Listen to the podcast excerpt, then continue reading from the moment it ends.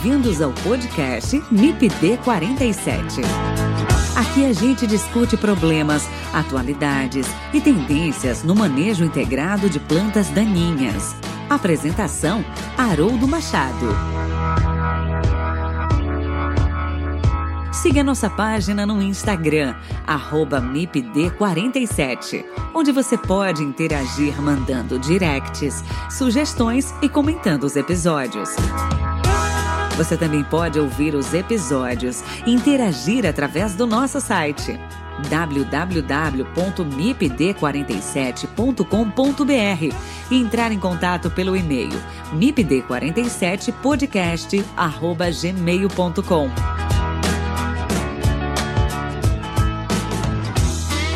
O MIPD 47 tem o apoio do Comitê de Ação à Resistência aos Herbicidas, o Agarac BR Quer saber mais sobre resistência de plantas daninhas a herbicidas?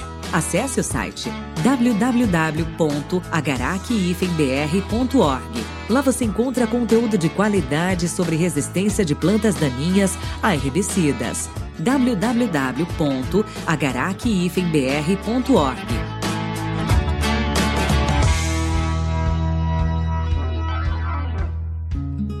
Olá pessoal, tudo bem? Que bom estar com vocês em mais um episódio do MIPD 47 Podcast. É sempre uma alegria muito grande a cada novo episódio, pessoal.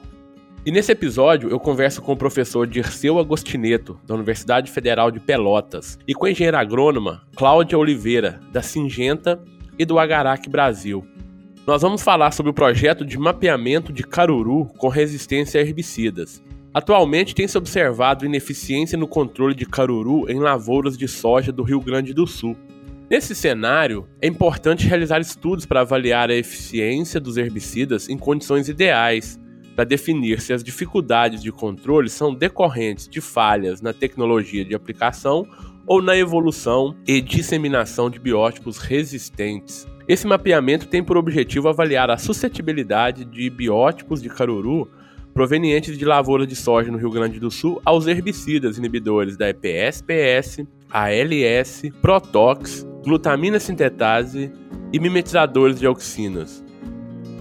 Quer saber mais sobre o projeto de mapeamento de resistência em caruru e os principais resultados encontrados até o momento? Fique ligado e ouça esse episódio do MIPD 47. Lembrando que esse podcast tem o um apoio do Comitê de Ação à Resistência aos Herbicidas, o Agarac Brasil, e da Sociedade Brasileira da Ciência das Plantas Daninhas.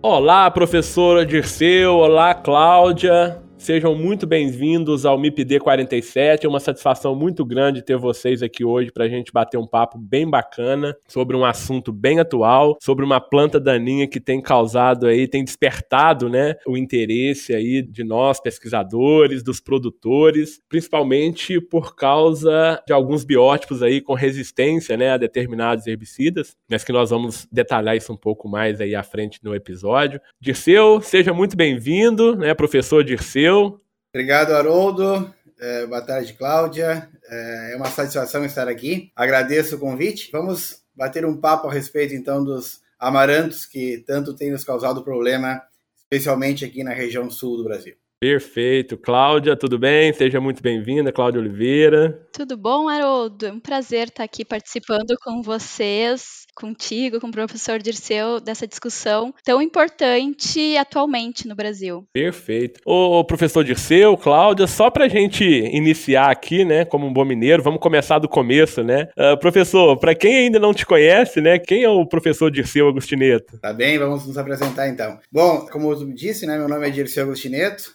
sou professor da Faculdade de Agronomia Eliseu Maciel, da Universidade Federal de Pelotas. Além da graduação em agronomia, a gente trabalha também em dois programas de pós-graduação, programa de pós-graduação em fitossanidade é, e também programa de pós-graduação em ciência e tecnologia de sementes, orientando no nível de mestrado e doutorado. Perfeito. Dirceu, novamente, muito obrigado, tá, por, por estar aqui com a gente. É uma satisfação muito grande, uma alegria muito grande poder contar com você nesse projeto, né, no podcast, no MIPD 47. E, Cláudia, você já é, já é a segunda participação, né, mas, por favor, vamos lá relembrar quem é a, é a Cláudia, por favor. Então, Haroldo, é a segunda participação, mas já faz um tempinho, né? Vamos lá, meu nome é Cláudia Oliveira, é, eu sou engenheira agrônoma, formada pela Universidade Federal de Pelotas, com mestrado e doutorado lá na UFPEL também, orientada do professor Dirceu desde o primeiro semestre da graduação, então é um prazer ainda maior estar aqui participando dessa discussão. Também tive uma breve passagem aí pela Rural, trabalhei com vocês um tempinho e atualmente eu sou pesquisadora na Singenta e também faço parte da vice-presidência técnica do Agarac Brasil. Perfeito. Cláudia, imagino que você deve ter ficado aí, pelo menos, né, contando graduação, mestrado, doutorado, uns, uns 10 aninhos aí ó, ao lado do Dirceu é. aí, em Pelotas, né? É, foi, foi uma parceria longa, né? Poucos têm essa honra de ter esse tempo trabalhando com o professor. Que muito bacana. bom. Muito bom que mesmo. Sem dúvida, ela tem o primeiro lugar em tempo de casa aqui com nós. Mais de uma década ao todo. Já tem uma, quase uma plaquinha de patrimônio, né, Dirceu? É uma marca a ser batida ainda. Bacana. Bacana. Bom, pessoal, mas vamos lá.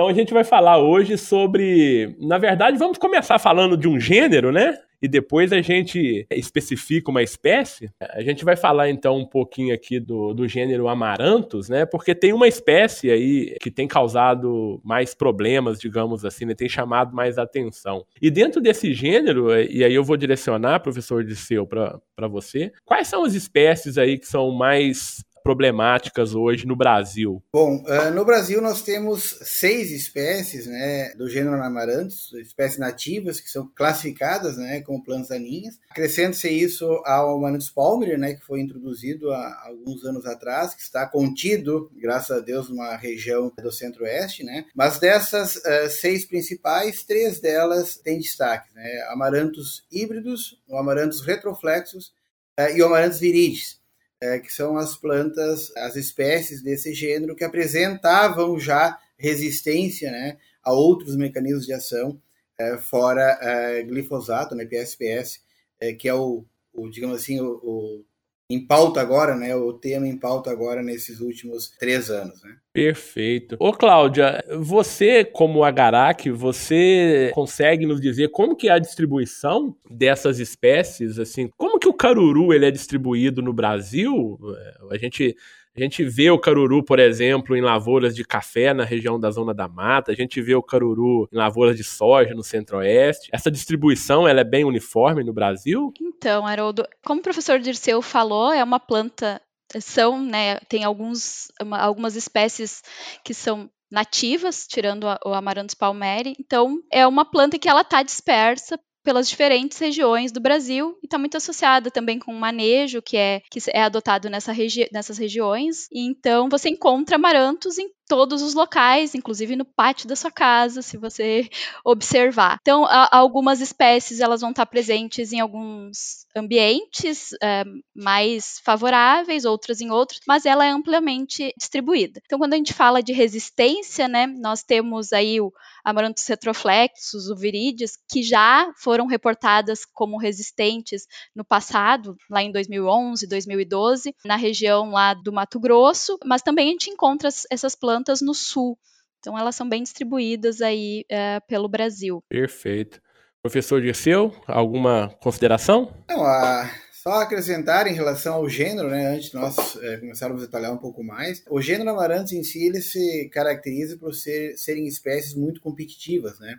É, são plantas de ciclo fotossintético C4, produzem uma grande quantidade de sementes, facilmente a gente bióticos produzem mais de 100 mil, 200 mil, chega em alguns casos até um milhão de sementes por planta. É, sementes pequenas, né, são plantas anuais, e tem é, nos surpreendido, em termos de espécie, a sua grande disseminação. Por ser uma planta que não apresenta nenhuma característica é, propícia para é, dispersão, como o caso da buva, por exemplo, né, que tem um papiro, como é o caso de outras plantas, né, é, bidens, que tem aristas, que podem se utilizar dessas características para dispersar. No caso do amaranthus, nós esperávamos que a dispersão dele fosse menor, e ele agora, digamos assim, em função dessa resistência à EPSPS, que a gente começou a perceber o quão rápido ele se dispersa, embora não tenha nenhuma adaptação é, morfológica para esse fim, né? E tem causado severas perdas de, produtividade, podemos comentar posteriormente, né? Especialmente é, no nosso caso aqui no sul, em lavouras é, de soja. É, temos também ocorrência em lavouras de milho, né? Só que em milho é mais fácil de manejar porque aí tu pode quebrar rotacionar herbicidas, quebrar o ciclo, temos é, ferramentas muito mais eficientes. Mas como o Cláudio falou, é uma planta cosmopolita, né? ela não escolhe cultura, né? Perfeito. né? É, graças a Deus ela não gostou de arroz irrigado ainda, que é a nossa uma outra cultura importante. é carro-chefe, né? É, ela não, não ocorre em lavoura de arroz, mas as demais culturas sequeiras ela não faz diferença alguma. Perfeito, Dirceu, perfeito, Cláudia. Ô, Dirceu, e você estava falando aí, essa sua linha de raciocínio, que geralmente as espécies né, do gênero amaranto são espécies muito competitivas apresentam um metabolismo ali C4, né, ciclo C4, enfim, é, altas produtividades aí de massa seca, enfim, altas temperaturas, né, em condições de, distribuição de água, enfim. E com relação a perdas de produtividade causadas por essas espécies, Dirceu, pensando soja, por exemplo, pensando milho ou pode-se pensar. Arroz não, né? Porque arroz ainda não é, ele não é um problema em arroz. Mas se o manejo não for feito, não estou nem falando ainda de biótipos resistentes, não. Estou falando de uma população geral.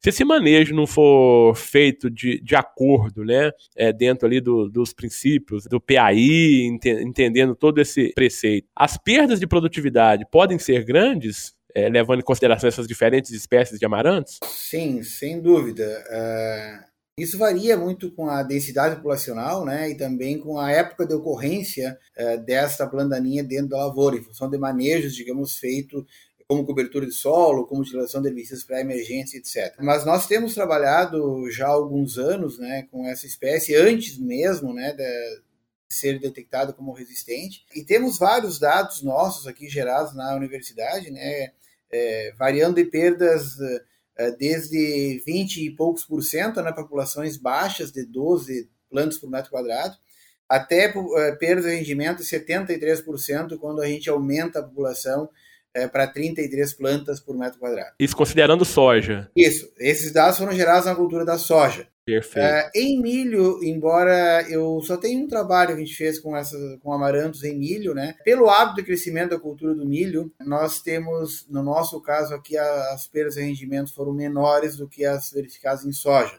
Comparando população com população, tá certo? O trabalho que a gente fez eh, digamos assim, como é, curiosidade, após iniciado o problema de amarantos resistente à IPSPS, né, nós é, estabelecemos o nível de dano econômico dessas espécies de populações escape estabelecemos em dois anos seguidos, né? E tivemos resultados interessantes que variam desde 4,5% até 8% de perdas de produtividade para cada planta de amarantos ocorrentes por metro quadrado. Destaco que são plantas escapes, ou seja, plantas que nós havíamos aplicado herbicida pré-emergente na área. Uh, foi feita a aplicação uh, da associação de eh, PSPS mais PPO em pós-emergência e o escape, ou seja, não foi controlado. Estas plantas que escaparam causaram essas perdas. Então, tu imagine o potencial, né? É, certamente chega a 10% é, por planta o potencial de redução de produtividade.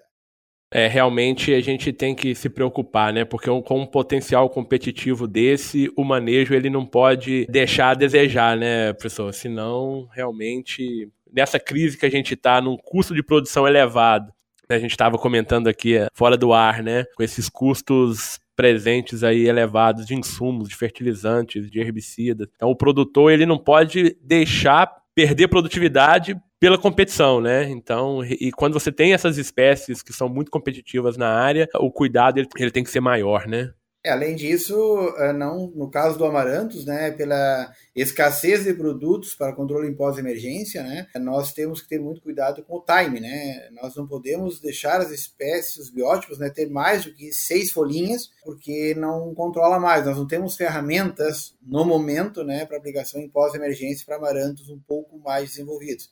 Então nós precisamos ter o cuidado, além da perda de rendimento, obviamente, né, e para qualquer planta minha, controle atrasado é, fora do, do período de interferência, né, quando entramos muito no período crítico, né, a gente tem uma, uma perda elevada. E neste caso, nós acabamos com a possibilidade hoje, né, é, de fazer esse manejo. Então, é bem dificultoso, né, é, sem contar que nós ficamos forçando basicamente o um único mecanismo de ação, né, para o futuro termos problema de resistência. E daí que vem até parte dos monitoramentos, né, que a gente vai falar na sequência, né, que a gente tem feito junto com a Garak, é justamente para tentar monitorar este problema que fatalmente é uma questão de tempo, sem ser pessimista, né?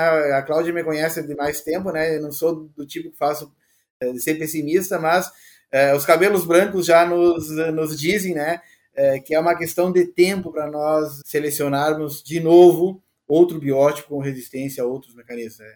Só o manejo que nós estamos fazendo, então Perfeito. chegaremos lá em seguida. É a palavra que a gente sempre usa, né, Dirceu? É manejo, né? Então, a questão do rotacionar, por exemplo, culturas que você falou, né? No milho é mais fácil manejar o caruru, né? Quando comparado à soja. Então, é... sei que é difícil o produtor ali ficar, em determinados momentos, deixar um talhão, deixar de plantar soja num talhão para plantar milho, para poder rotacionar, né? Mas é, é preciso pensar nesse contexto, né? Não é fácil, mas é preciso.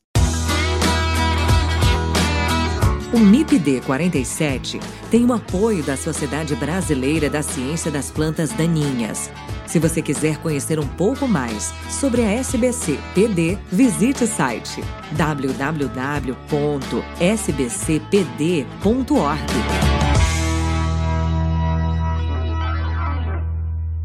Ô Dirceu, é, você comentou também aí, e a Cláudia também anteriormente começou a falar um pouquinho sobre é, relatos de caruru com resistência. Qual é hoje o cenário que a gente tem de caruru, né, de, de biótipos de caruru com resistência a herbicidas? Aí é no geral, a gente pode estar falando aí de ALS, de, de, de EPSPS, enfim. Como que está esse, esse cenário hoje, Brasil? E se você puder extrapolar as fronteiras do Brasil aqui, porque nos preocupa também os nossos vizinhos, né, na América do Sul aí. O que, que a gente tem aí é, próximo da gente?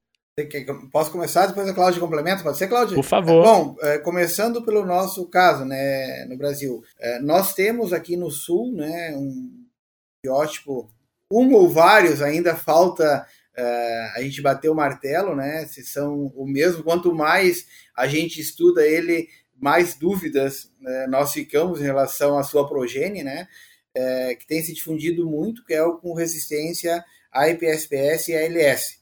É, então, é, seja ele é, híbrido, seja ele retroflexos, ou o próprio quitensis, que pode ser, que é uma variante, né, que são é, sinonímias, né, que os argentinos é, também têm. É, até onde eu acompanho, né, depois a Cláudia pode complementar, o caso de amarantos com resistência a fotossistema 1 e ALS, né, que existia no centro do país, está mais restrito àquela região, até onde eu sei, né, não se difundiu muito, pelo menos aqui no sul nós não temos nenhum biótipo é, com resistência a fósforo 1. E o Palmer, né, que tinha resistência também a IPSPS, tem é, sido controlado lá na região do Mato Grosso, onde ele foi inserido. Nos nossos vizinhos aqui do sul, né, da América do Sul, Uruguai, Paraguai e Chile é, não têm biótipos é, registrados de amarantos, é, a nenhum herbicida. Nós temos na Argentina e temos na Bolívia que são dois, eh, dois países que têm esse problema. Os argentinos eles estão em piores situações, digamos assim, do que nós, né? Falando em termos de resistência de amarantos, porque eles têm é, resistência, inclusive, é, a auxinas, né? Para amarantos híbridos ou amarantos quitenses, né? Que são sinonímias, né? Fica o registro como quitenses, né? Mas é, pode ser o híbridos.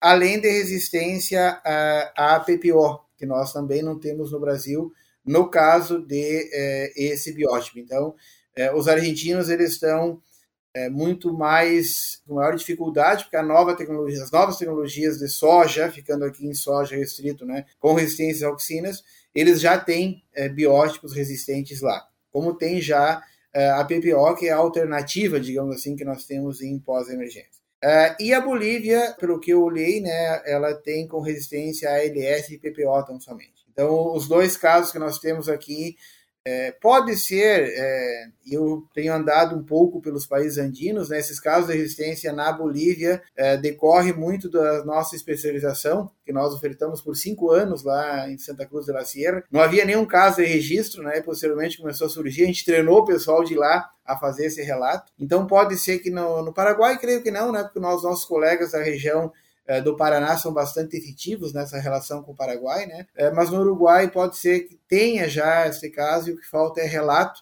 porque eles estão cercados aqui. É muito difícil pensar geograficamente, né? Fronteira seca é, de um lado aqui, nós tem no, no, Rio Grande do Sul, na divisa com o Uruguai, o que falta é o registro. Eu creio que Perfeito. o Uruguai tem, tem o mesmo problema que nós.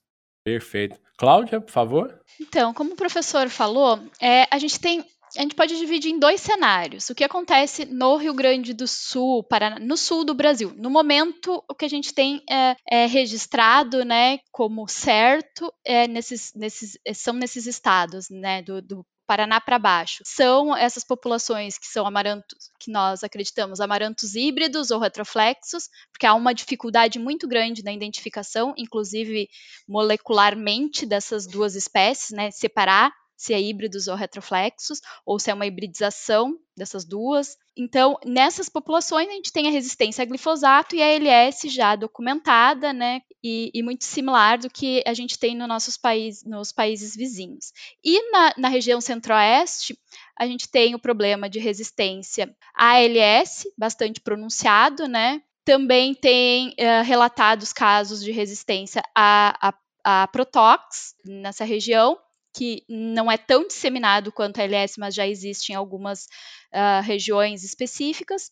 E nós também temos a resistência relatada a fotossistema 2, que também não é uma resistência assim que esteja muito dispersa, apesar de ter sido relatada em 2011. E também a gente tem as populações lá no Mato Grosso de amarantos palmeri, em poucas fazendas, na verdade, muito conseguiram conter essa resistência, na, na verdade, em algumas fazendas, e essa resistência em palmeri é a glifosato e a ALS. Tá bom, então, no, no, Brasil, a gente tem esse cenário no momento, e nos nossos países vizinhos, como o professor falou, né, a poucos dias saiu essa uh, reporte aí de resistência à PPO na Argentina. Por enquanto, é uh, na aplicação em pós-emergência de PPO, que foi relatado, né? Causa grande preocupação, porque é uma das únicas ferramentas que nós temos aqui também. Então, a gente tem que cuidar muito bem dos nossos inibidores de Protox, né, PPO, para que a gente garanta aí uma vida longa deles nos ajudando no controle de amarantos. Também tem as auxinas, que são outra solução, né, de controle em pós. Tem informações que no Paraguai, apesar de não ser relatado, eles têm muita reclamação a gente tem colegas que trabalham lá no Paraguai e tem muita reclamação. Então é um problema que está aí na volta, né? Está nos espreitando aí e aí na, ele tá aqui também, né? A gente tem Perfeito. que aprender é, e, e, o que a gente percebe, né, que são diferentes espécies, vários biótipos com diferentes resistências, né, e, é, ou seja, resistência a LS, PPO, né, glifosato, EPSPS, enfim. A gente precisa entender esse mundo aí, né, bem, né, para dar suporte, principalmente aos produtores, né, porque cada região tem um problema específico ali e a gente tem que atender essas demandas, né. E um outro ponto só que a gente não entende ainda o quanto que essa resistência pode passar de uma população para outra, né, que pode hibridizar entre as espécies. Então, Perfeito. ainda já tem algumas informações, eu sei que tem alguns alguns grupos que estão trabalhando nisso, mas a gente ainda não tem a certeza de quanto que pode haver essa, essa transferência entre populações de amarantos híbridos para as outras. Então é um ponto a ser. Perfeito, realmente. Professor Dirceu, e, e, por que que a resistência aí, então, do amarantos híbridos tem chamado a atenção, né? O que que ele tem de diferente aí que, que tem deixado aí o professor Dirceu com o cabelinho mais branco um pouquinho aí? É, esse já vem a tema, as planzaninhas têm deixado o cabelo branco é. já há mais de 20 anos quase, né?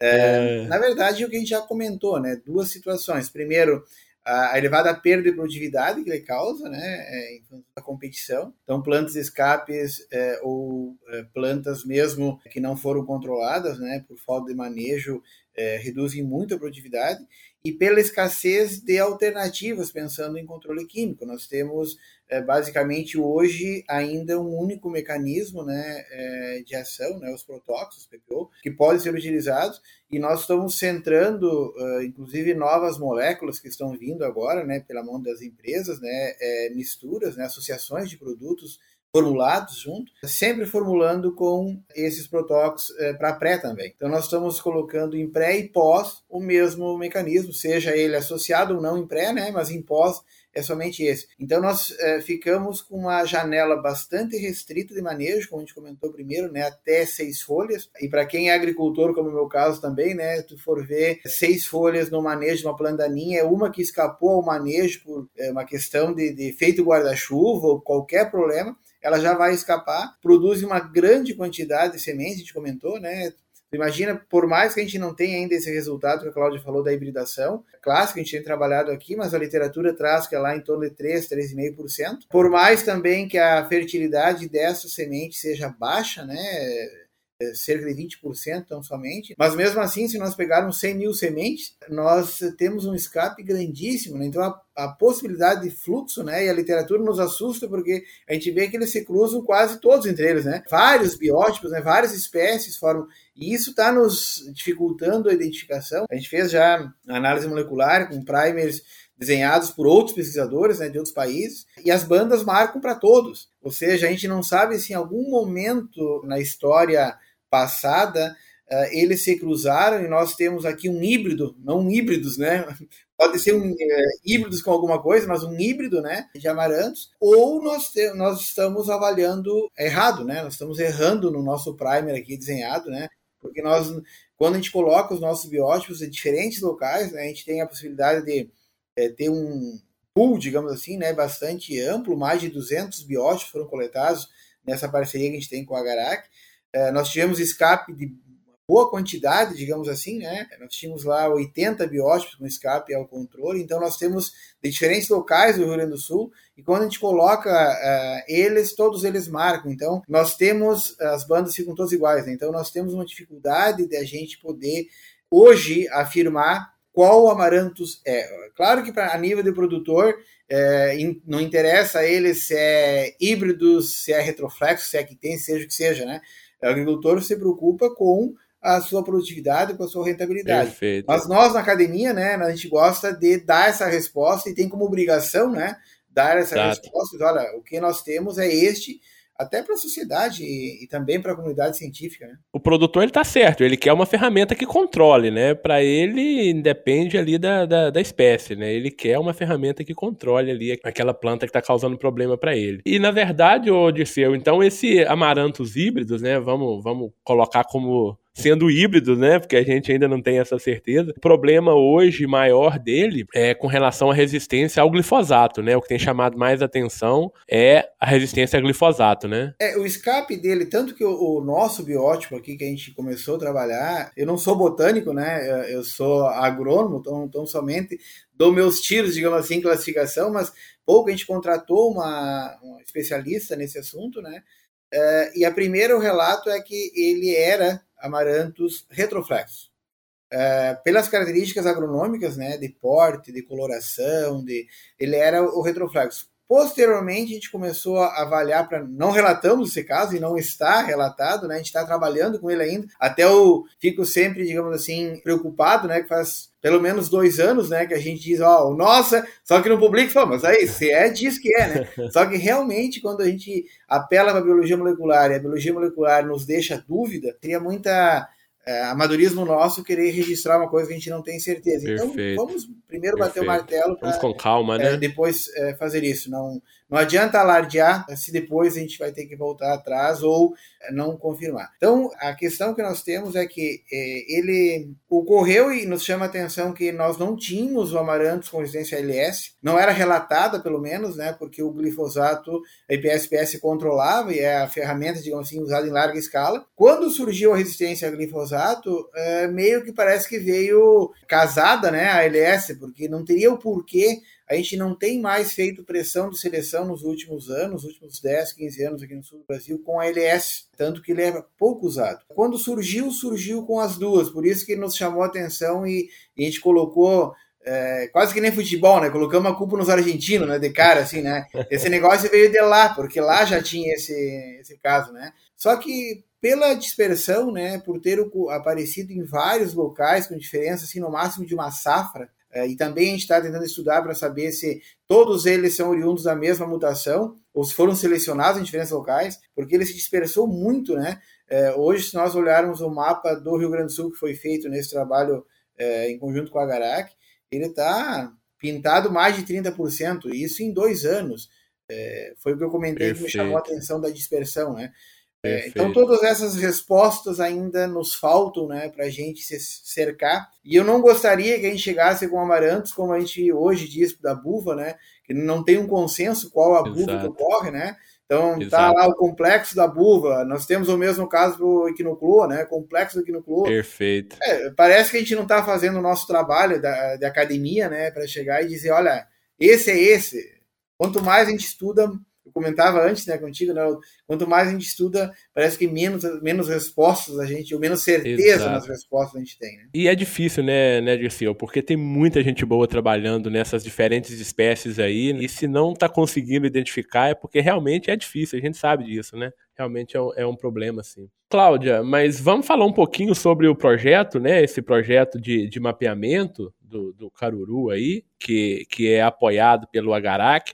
Fala um pouquinho pra gente como que é, como que foi a ideia, como que é esse projeto, você passa da visão do Agarac, depois eu vou, vou perguntar pro, pro Dirceu a visão do, do pesquisador aí sobre o projeto. Então, Haroldo, um dos objetivos do Agarac né, é utilizar o recurso que nós temos para entender a resistência. Né? Essa é uma das nossas metas, né? entender como está a situação dos casos de resistência no Brasil. Depois que em 2018 foi, foi relatado o caso de amarantos híbridos, nos chamou bastante atenção, claro, né, entendendo a importância que as plantas do gênero amarantos têm, vendo os exemplos dos Estados Unidos, da Argentina, nós vimos que era necessário entender como estava o cenário, principalmente no sul do Brasil, né, que é onde foi relatado, das plantas de amarantos quanto à resistência. E sempre nós procuramos, então, pesquisadores da região para ter parcerias. E sabendo que o professor Dirceu já estava com alguns projetos, né, alguns trabalhos com amarantos, nós procuramos ele e entendemos que ele era uh, nosso melhor parceiro naquela região, nesse momento, e foi assim que a gente firmou a nossa parceria. Nós fizemos esse monitoramento durante dois anos. O primeiro ano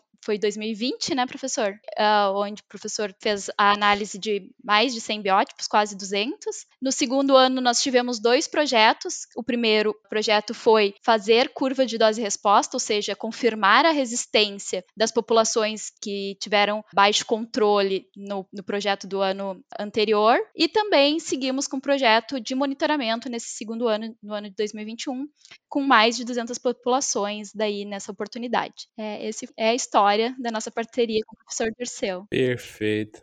Dirceu, e, e, a importância do Agarac aí, né, para nesse tipo de trabalho, né, para entender e ajudar aí os produtores, né, uh, com esse problema? É fundamental. Uh, na verdade, a gente até tem força de trabalho, né, a gente tem mão de obra, digamos assim, né, em função dos nossos alunos aqui, sejam pós-graduação, mestrado, doutorado. É, muitas vezes o que nos falta é, é apoio financeiro, que foi onde o Agarac é, entrou inicialmente, né? E, claro, toda a concepção da ideia também, né? Foi discutido junto em mais de um momento. E é importantíssimo, eu acho que o pontapé inicial para a gente começar a pensar em qualquer estratégia é a gente saber o que nós temos. Primeiro, a dispersão, né? Por isso que o monitoramento é importante a dispersão dessas espécies e também é resistente a que que é. Porque a partir daí nós conseguimos mapear. Bom, nós temos, eh, já comentou aqui, né, no Rio Grande do Sul, amarantos com resistência a IPSPS, a glifosato e a LS. A LS é, é resistência a vários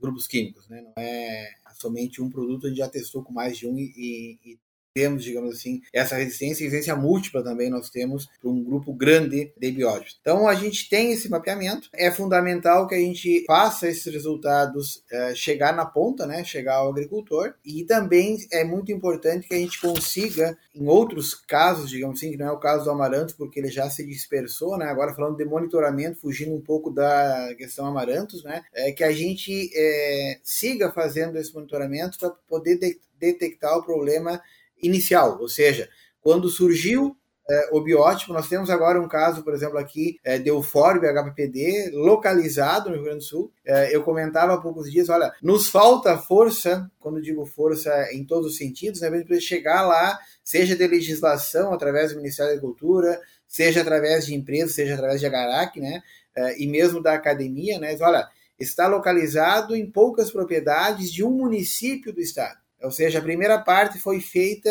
e, e bastante, digamos assim, proativa, em tempo ainda de a gente fazer esse, assim, essa evitar a dispersão dessa espécie.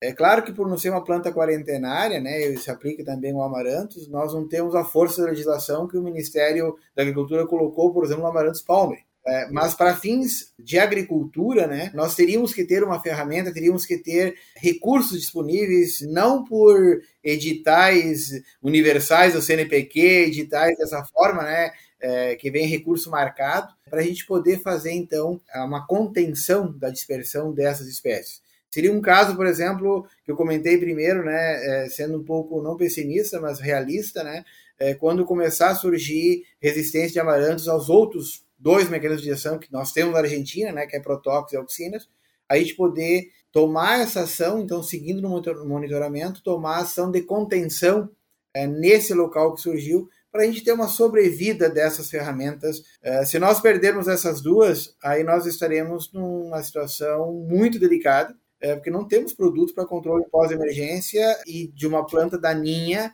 altamente competitiva. Nós não estamos falando aqui de uma planta daninha que, mesmo em infestações maiores, causam é, baixa perda de rendimento. Baixa perda. Temos é, perdas para populações baixas chegando a 100%. O Dirceu, basicamente, então, o, o screening que você faz, ele está baseado aí, então, no EPSPS, né, no glifosato, e em herbicidas ALS. Não, neste trabalho que a gente fez junto com a Garac, a gente testou, a gente fez primeiro coletas, né, só completando o que a Cláudia disse, no primeiro ano foram 227 biótipos, Cláudia, e no segundo 220, então foram bastante, visitou praticamente todos os municípios do, eh, do, Rio Grande do Sul, né, buscando, claro, na região norte tem municípios que a cada 10 quilômetros troca de sede, podem não ter sido todos, né, mas a gente visitou boa parte dos municípios, digamos assim, trouxemos esses biótipos para o laboratório, foi feita toda a questão eh, digamos, de superação da dormência para poder ter a germinação desses biótipos. E aí nós testamos é, glifosato, testamos ALS, testamos 2,4-D, é, testamos um protóxido, no caso foi o Fomesafen, que é o que tem registro para pós-emergência, né? E também glufosinato de amônia. A gente testou esses cinco produtos em duas doses. Nós tínhamos mais de 8 mil unidades experimentais, uma casa de estação inteira, que foi um trabalho, digamos assim, exaustivo, uma bacana, porque também era fácil de avaliar, né? Matou ou não matou. Então, a gente fez até uma, digamos assim, uma classificação intermediária, né, para poder classificar, por exemplo, quando havia um controle superior ou inferior a 80%, é, mas não foi, digamos assim, mas era a avaliação um dia todo, né, cada época. E tem que dar trabalho para os alunos também, né, Dirceu? tem muitos alunos aí que precisam de, tem muitos alunos precisando, precisando trabalhar, né? Ô, ô Dirceu, você falou aí que você praticamente coletou, né? Foi, foi equipe, você tem parceiros é, que coleta aí nesses quase todos os municípios aí do Rio Grande do Sul? Não, foi coleta feita por pessoal nosso mesmo. A gente é, colocou dois alunos aqui de pós-graduação, um veículo recorrendo. Claro que a gente fazia contatos é, preliminares, né? Por exemplo, com cooperativas, com colegas de outras instituições, né, é, buscando e chegar no município e já ter um direcionamento, né, para fazer essa coleta onde tinha relato de escapes, né, de dificuldade de controle. A gente fez todos, é, teve cuidado né, de ser coletas individuais, né, não coletar em book. Então, cada biótipo que nós trouxemos para o laboratório representava uma planta de local georreferenciado, né? Então, por isso que nos permitiu fazer esse trabalho, digamos assim, digo por mim, a Cláudia pode me corrigir, né, Cláudia, bastante completo, né, que a gente pode dizer, olha, em tal local tem o biótipo resistente a tal coisa. É, tanto que, por exemplo, nós tivemos no primeiro caso, no primeiro ano, né? Escapou é, um ou dois bióticos da fumezafem. Nós fomos testar de novo, né? Para ver se isso vai. Daqui a pouco nós já estamos com um problema. E, na verdade, é aquele negócio que a gente faz com screening bastante amplo, assim, né? Escapou uma planta das quatro repetições. Então, uhum. ah, quando nós já testamos. Já fica assustado, ele... né? É, mas aí a gente fez um teste específico com esses biótipos e todos eles é, foram controlados, né? Não tivemos problema de é, de escapes. Então, é, sim, resistente a IPSPS e ALS, a partir das curvas dose-resposta, né, que a gente fez no segundo ano. Perfeito. Então, a gente pode afirmar que realmente, né, nós temos lá as diferenças. Essa era a minha pergunta, Dirceu. Então, o primeiro ano vocês fizeram a coleta, fizeram, aplicaram as duas doses, né, e já estão em F1 fazendo as curvas dose, fizeram as curvas dose-resposta em F1, é, pra, sim, estamos seguindo, mas nós fizemos as curvas dose dos biótipos que a gente coletou também, tá certo? Perfeito, Ainda da população original. Perfeito. E estamos seguindo para a parte deles. Temos uma aluna fazendo doutorado, tentando nos trazer cinco respostas, né? inclusive da hibridação, a epigenética, tentar identificar, encontrarmos algum primer que consiga ser específico, né, para poder separar gregos e troianos nessa, nessa conversa, né? Mas a gente está tá seguindo no estudo. Esse foi o trabalho no segundo ano, então a gente fez essas curvas dose-resposta. E também nesse segundo ano a gente fez uma nova coleta, eh, já um pouco mais práticos, né, em termos de superação da dormência, até em termos de coleta. A gente teve uma maior efetividade no estabelecimento das populações, então a gente coletou 219, eh, emergiu, por exemplo, alguns bióticos 217, ou seja, nós tínhamos quase 100% de estabelecimento. No primeiro ano foi um pouco menor, mas a gente vai trabalhando, vai aprendendo vai como aprendendo, é que a né? Isso é a pesquisa, né? A pesquisa é isso, né? A gente vai aprendendo com os erros ou com nem, nem, nem erros, né? Mas com a falta de informação, talvez, né? E a gente vai aprendendo. Você está ouvindo o MIPD 47 com Haroldo Machado. Dirceu, e quais foram os principais resultados aí? Você coletou mais de 200 biótipos ali no, no, primeiro ano, mais de 200 no segundo ano. E, de, e, disso tudo aí, o que, que a gente tem efetivamente ali de já comprovado como sendo resistente? É, nós temos, como eu comentei, né, então, a partir das curvas de dose é, é, escapes, né, é, a glifosato e LS, um número bastante expressivo, nos chama a atenção que do primeiro ano para o segundo, eu até tenho os dados aqui, nós tínhamos mais ou menos é, para glifosato era em média 17% dos bióticos coletados tinham escapado ao controle. É, ALS, é, testado clorimuron, herbicida, né, eram 14%, é, pegando na média das duas doses, tá? a dose recomendada de bula e o dobro da dose.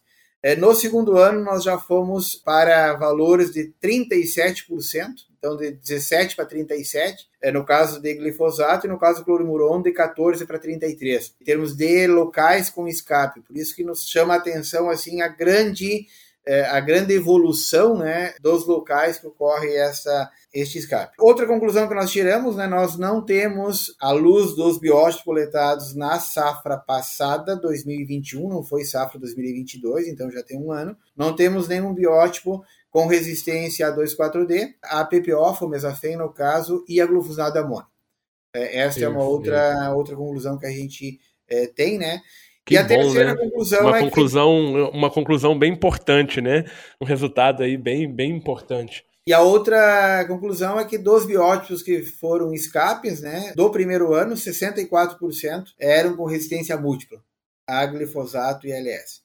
Então, como eu comentei, é, nos chamou a atenção né, essa resistência à LS, que nós não tínhamos mais pressão de seleção a este herbicida. É, hoje nós irmos buscar em lavoura de soja, resistência a metribuzin, que fazem, claro que não, não é tanto tempo assim, né? Mas a LS a gente faz pelo menos 10, 15 anos que havia uso, né? Mas bastante uhum, restrito, né? perfeito. né? Alguns agricultores usavam, mas não era de larga escala em função da tecnologia RR. Perfeito. Por isso que nos chama a atenção de como veio casada essa resistência. E, então, Dirceu, aí veio uma dúvida aqui. Você brincou, né, que isso veio da Argentina, mas eu sei que é uma brincadeira. Será que uh, esses biótipos já tinham sido selecionados, mas como o glifosato ele passou a ser utilizado, isso passou despercebido? É uma teoria? Não, não, não creio que, que seja. Acho que não, né? Porque é, nós não tínhamos o problema é, de amaranto, Entendi. não havia relato há 15 anos atrás, né, pouco Perfeito. mais, é, de escapes. O Forbia, sim, é, havia, né, uhum, um problema, sim. né, a Bidens também, é, quando entrou a tecnologia RR, a gente brinca, né? Quem é um pouco mais antigo na academia, que a gente formou uma geração RR quase, né? De, de agrônomos, né? É, o pessoal saía da faculdade, nem dava um bola ao professor, né? A gente ficava explicando o manejo, eles sabiam que aplicando glifosato, glifosato. quase embaixo de chuva, né? De manhã, de tarde, de noite, exagerando aqui, obviamente, né? Nas aplicações, é, mas tinha controle. Coisa que passou nos últimos, é, na última década, pelo menos, né? A não ser mais verdadeiro, e a gente voltou a, digamos assim, a ter é, a importância é, do manejo de plantas daninhas, né, o que nós tínhamos há 20 anos atrás, né. É, tanto que alguns produtos ALS mesmo tiveram uma vida curtíssima, né, de uma ou duas safras, e agora estão voltando. Eu olhei para a Cláudia agora, que trabalha em empresa, né, Cláudia? Tem empresas que estão felizes agora, porque estão felizes. Exatamente. Não pelo caso da resistência, né, mas estão conseguindo recuperar o investimento feito há 20 anos atrás, né. É, emergentes voltando, né? Voltando não, já voltaram, né? Já são aí uma realidade aí, né? Dentro desse contexto, né? Se pegar aí final da década de 90 e início dos anos 2000, era quase inconcebível falar em pré-emergentes, né? Era só o glifosato. Pegar na década de 80 ali já se usava, né? Final da década de 70, muito, muito pré-emergente, né? E aí passou essa lacuna. Só seguindo esse raciocínio do professor, né? As empresas estão felizes e preocupadas, porque em um curto é, espaço de tempo, até pela, pela legislação brasileira e todos os processos de registro, né, a gente não tem como oferecer uma solução milagrosa. Na verdade, não existe uma solução milagrosa, né? Mas uma solução que vai acabar com o problema do agricultor, uh, como o glifosato foi durante aquele período. E a gente sabe que mesmo que tivesse um herbicida lançado no ano que vem, que tivesse os mesmos princípios do glifosato, a gente teria que ter o cuidado de, de não posicionar uh, dessa forma como o glifosato foi para tentar manter o mais longo possível a atividade desse produto. Hoje a gente espera que ter aprendido, né, com esses casos de resistência, que não existe um manejo ou um produto milagroso ou uma tecnologia milagrosa. A gente vai precisar continuar usando pré-emergente, a gente vai precisar continuar fazendo rotação de cultura, cobertura, para manter as novas tecnologias que, que estão para chegar nos próximos anos. Perfeito. Ô, Dirceu, é, dessas amostras que você falou aí, de 30 e, mais de 30% aí que foram resistentes a, a glifosato, ou a, ou a LS. Como que essas amostras, né, esses relatos, esses casos, eles estão distribuídos aí no Rio Grande do Sul? É localizado ou isso é, pipoca aí no estado como um todo? Não, está bem distribuído. Nós só não conseguimos ainda, temos relato, né, da fronteira oeste, na região bem oeste, né, aonde a soja entrou há menos tempo, né, a soja está sendo cultivada há, há menos tempo, Agora, na, na região é, produtora de soja do Planalto do Rio Grande do Sul, praticamente toda a região, há problema de, de amarantos. É, na metade sul, quando falo metade sul, falo Zona Sul e Campanha, que é a divisa com o Uruguai aqui. É, tanto que o nosso primeiro biótipo, o primeiro caso que nós fomos chamados para fazer a avaliação lá em 2018, foi na fronteira com, a, com o Uruguai, né? na região de Dom Pedrito. É de lá que veio esse biótipo que a gente é, inicialmente classificou como amarantos retroflexos, né? e depois botou ele em banho-maria, né? por não conseguir é, ter uma certeza de que biótipo, embora tenha todas as mutações que o do, argentino tem, a gente é, tem essa dificuldade de classificação. Então, é, está bem é, disseminado, como eu comentei anteriormente, nos chama a atenção, né? É a velocidade com que ele tem é, se dispersado por não ser uma, uma semente que tenha, digamos assim, nenhuma característica própria de uma adaptação para dispersão, né? Ela está se dispersando junto com máquinas, ela está se dispersando junto nos caminhões que transportam a soja, né? Muitas vezes eles retornam vazios, então, como uma semente muito diminuta, fica no assoalho desse caminhão uh, e acaba indo para dentro de lavouras, né? Uh, ele tá, tem se espalhado, tenho certeza que no ano que vem a gente voltar a ter, uh, a fazer o um monitoramento, nós temos esse biótipo por todas as regiões do estado, né? É, e infelizmente nós temos tido relatos de agricultores, né, que não no primeiro ano surgiu alguns pés, né? Caso clássico de, de resistência, né? Ah, escapou uns pés de, de caruru no meio da lavoura. Pela grande quantidade de sementes, né? No ano seguinte já não tem mais facilidade de controle e alguns agricultores é, estão apelando para controle é, com capina, né? Perfeito. Manejo com capina é, tu sabe que é custoso. A que né? ponto chegamos, né, Dirceu? Voltar inchada, e, né? E além do que que nós é, fomos fazer capina após o escape, o relato de ter escape, né? Nós já estamos perdendo por competição, fora o custo, né?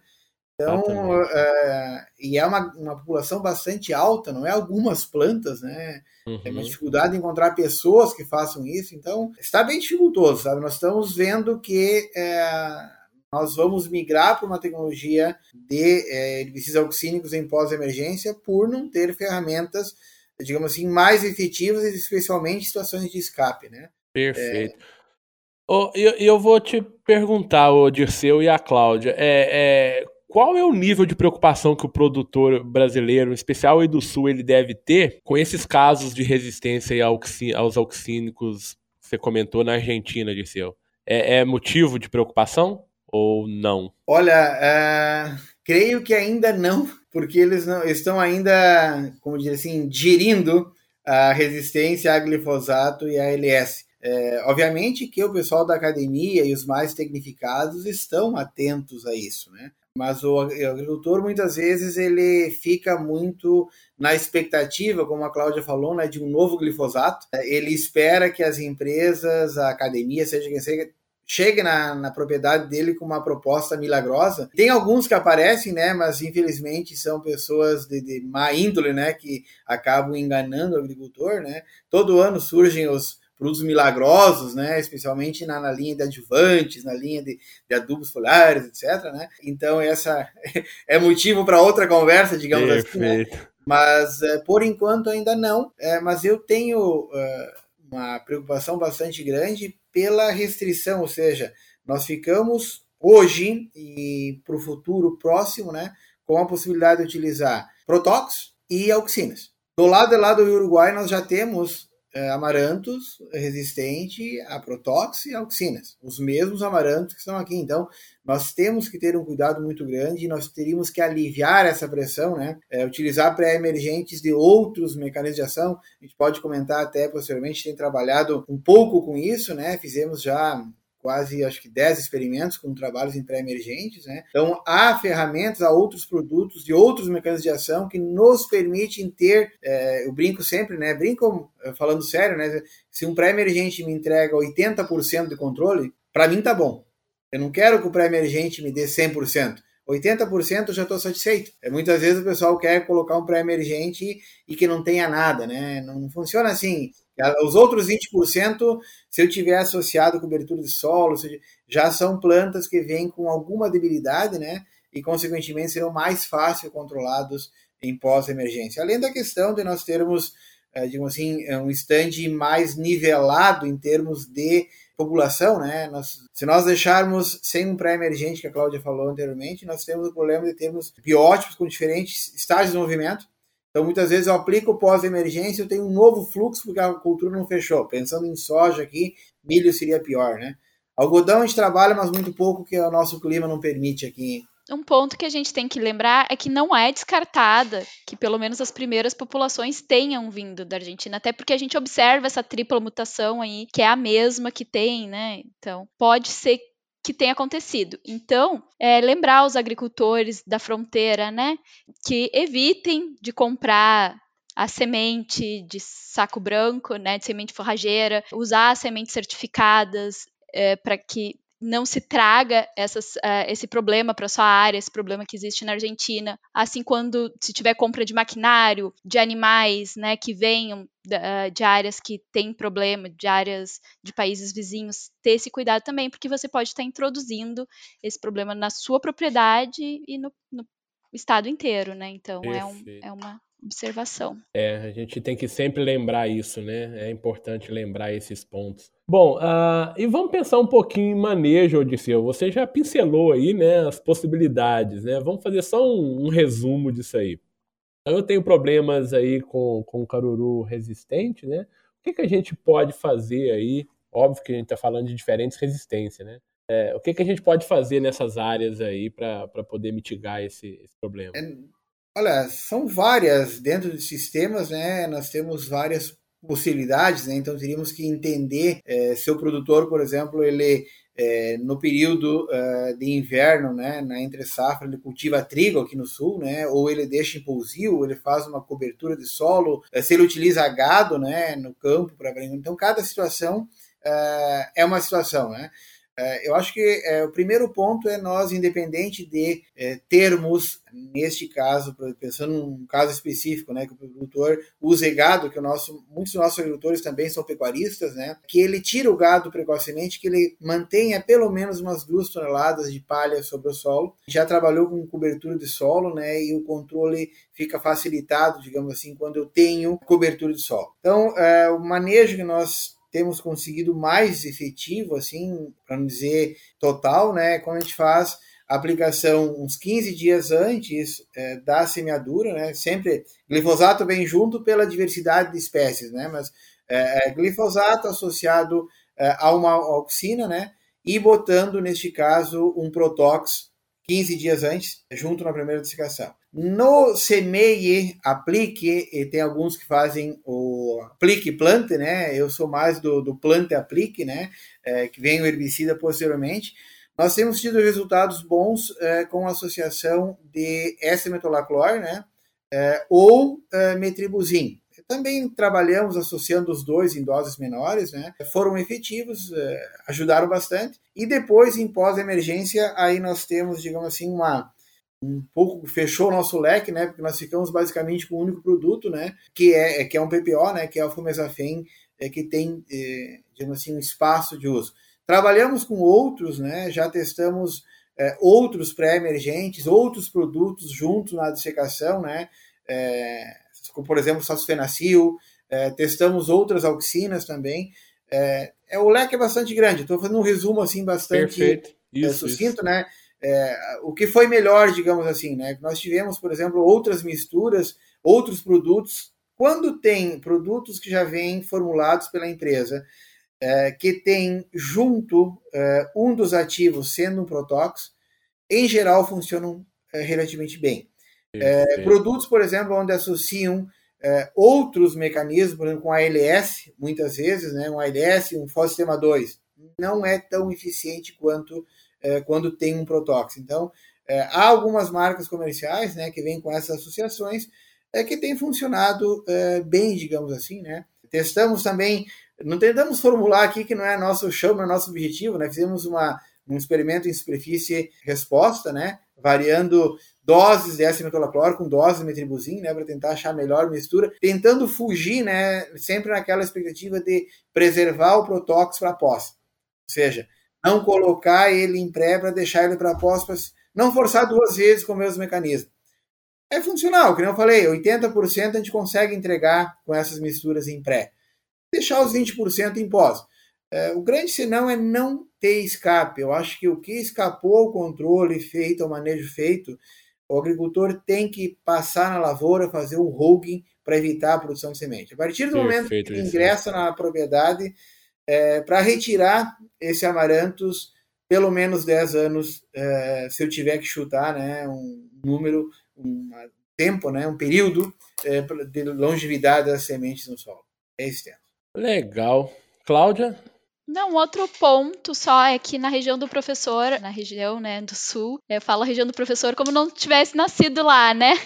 Mas na, na, no, é, na nossa região é um pouco difícil, é impossível, na verdade, né, ter safrinha de milho. Mas a gente lembra que esse problema também tem em regiões do Paraná, né? Já foi, de, já foi detectado amarantos em, uh, resistentes em regiões do Paraná. Então, o milho no sistema ele auxilia bastante no, no manejo, porque permite que a gente utilize outros mecanismos de ação, né? Como a atrazina, os HPPOs, que têm um controle e e, também além de auxiliar no controle, auxiliam na manutenção para não se selecionar ainda mais a resistência ou se pressionar mais os, os, inibidores de protox. Então, utilizar o milho como uma alternativa ou fazer uma, uma a área com milho no, no próximo ano é uma opção também para reduzir e vale toda aquela, todas aquelas regras que a gente sempre fala, né? Rotação de cultura, manejo integrado, pré-emergente, não deixar pousio, né? Aquelas, cobertura de solo. Cobertura é. de solo. Aquelas regras, elas são essenciais para em qualquer situação, né?